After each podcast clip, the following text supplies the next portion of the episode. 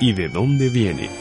La palabra croissant, el nombre de sal, la expresión lágrima. Todo tiene su origen y razón de ser.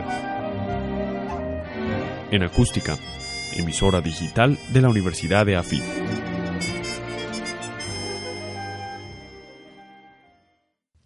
¿Y de dónde viene el peshmelba? El postre peshmelba fue creado en 1894 en honor a la cantante australiana Nellie Melba. Esta cantante estaba alojada en el Hotel Savoy, en donde asiste a la ópera Lohengrin de Wagner. En esta aparece un cisne que será representado más tarde por el chef Escoffier en su creación.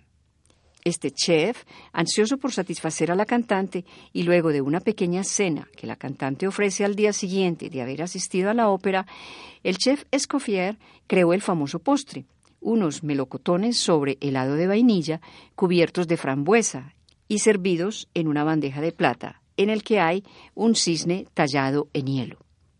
En 1899, cuando el Carlton abrió sus puertas y el chef Escoffier se instala allí, es cuando el Melba se vuelve célebre. Algunos datos han sido tomados de la Internet. ¿Y de dónde viene? Investigación y narración por Beatriz Celina Mejía para Acústica, emisora web de la Universidad de AFIT en Medellín, Colombia.